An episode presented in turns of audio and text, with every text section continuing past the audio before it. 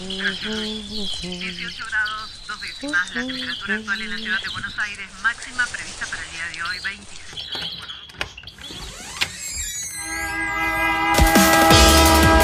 No tenemos agua, se nos corta la luz, no vivimos dignamente. La ciudad, ninguna respuesta. Hubo una convocatoria. de trabajadores desocupados. Estamos en el Ministerio de Desarrollo Social de la que Ciudad de Buenos Aires. unas, unas torres que denominan alto. ustedes vivan en una mejor ciudad, que los vecinos de Buenos Aires vivan en una mejor ciudad. Ninguna respuesta. Esto pasa en Buenos Aires. Cannabis, Cannabis medicinal. cannabis, regulación, semillas y autocultivo. Cannabis medicinal.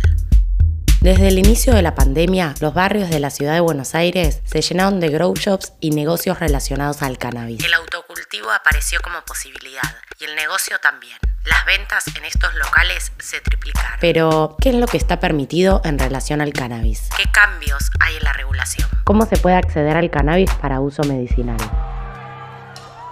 No te fumes mi marihuana. No te la Argentina, desde el año 2017, existe la ley 27.350, que regula el uso medicinal del cannabis y sus derivados. A fines del año pasado, esta ley tuvo una nueva reglamentación. El decreto 883.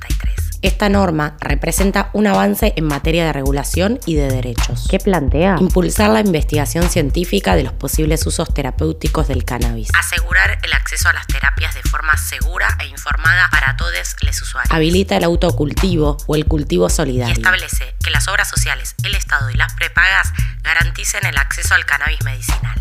Si bien la norma tiene varios meses de vigencia, su implementación no es sencilla. Se trata de un cambio de paradigma que requiere de una política integral, dice Valeria Salech, presidenta de Mamá Cultiva. El decreto plantea un montón de cosas que en este momento son irrealizables, pero porque falta capacitación y porque estamos cambiando un paradigma. O sea, estamos pasando de pensar en, en la marihuana como una droga a pensar en la marihuana como una herramienta terapéutica para la gente.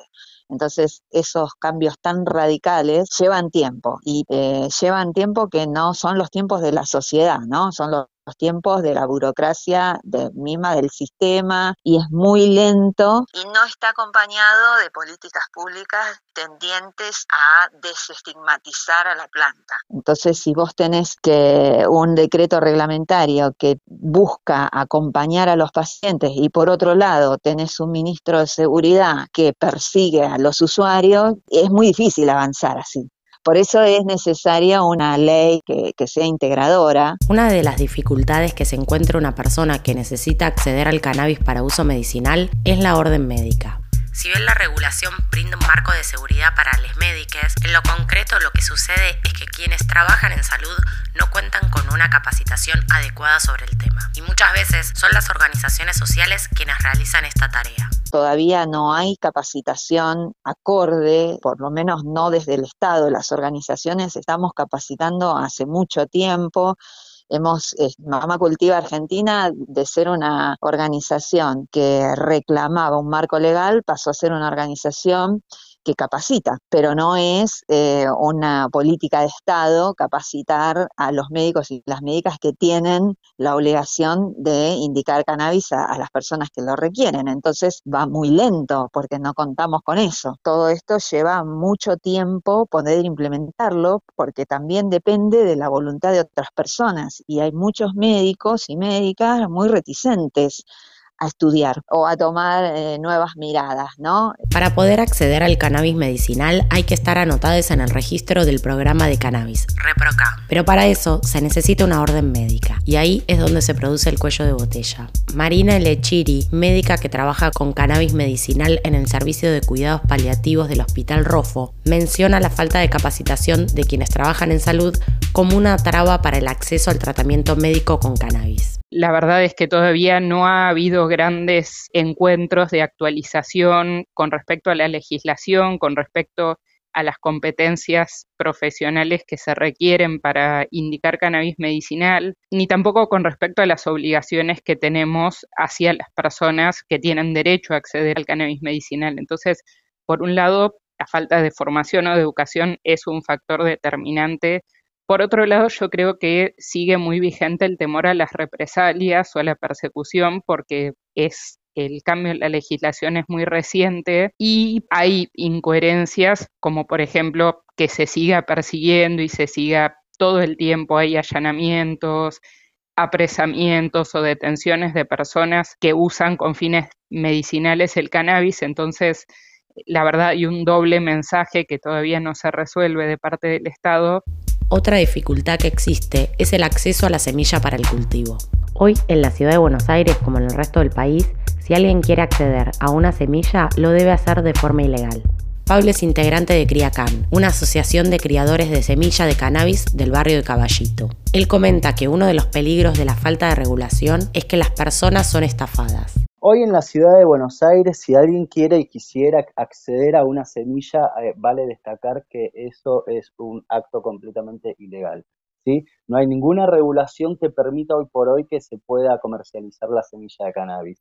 ¿Por qué? Porque es un precursor químico, ¿sí? Lo que está sucediendo, de hecho, es que muchas, en las redes sociales, por decirlo de alguna manera, de repente hay muchas cuentas que están empezando a, comercializar las semillas y ante esas situaciones que están sucediendo muchas estafas a nivel de comercialización de semillas.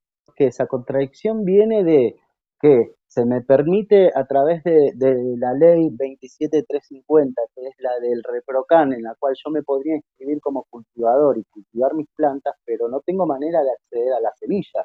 Entonces, esa es justamente la contradicción. En un momento también se empezó a hablar de todas estas semillas, traerlas desde el extranjero. Ante eso es que nosotros desde Criacán también decimos no, desde el extranjero no, porque hay trabajo nacional, hay trabajo argentino, Argentina es uno de los países por excelencia que respecta a todos los cultivares. ¿Y cómo vamos a traer semillas de afuera si las podemos producir desde acá con, con, con la vasta riqueza que tenemos desde Argentina, ¿no? La legalización de la producción de semillas y sus variedades es necesaria y urgente. Ante la falta de cannabis medicinal, el mercado ilegal es quien gana. Obviamente quienes trabajamos en cannabis medicinal, o por lo menos yo personalmente considero que es fundamental que las personas puedan cultivar, que las familias puedan cultivar, que puedan producir su propia medicina. También es cierto que quienes no tienen la posibilidad de hacerlo, pues sabemos el acceso a la tierra es muy escaso y, desigual, esas personas también necesitan acceder a su medicación y bueno, no está disponible. Yo trabajo tanto en el, en el servicio de cuidados paliativos del Hospital Rofo como en el programa de usos integrales de cannabis medicinal de San Vicente y en ninguno de los dos hospitales todavía es posible ir a la farmacia del hospital y solicitar el derivado de cannabis que necesitan esas personas para su enfermedad. Entonces, no queda otra, quienes no pueden cultivar, que recurrir al mercado ilegal, en el peor de los casos, o en el mejor de los casos a redes solidarias como existen en San Vicente, afortunadamente, pero que hoy en día se ven saturadas por la demanda. Este miércoles, el Gobierno Nacional presentó en diputados el proyecto de ley que busca permitir el uso de cannabis para productos medicinales, textiles, alimentos, cosméticos y de otros rubros. ¿Por qué este interés en una ley industrial del cannabis? En los próximos cinco años se prevé que esta industria triplique su volumen. Pero esto quedará para el próximo capítulo. Ah.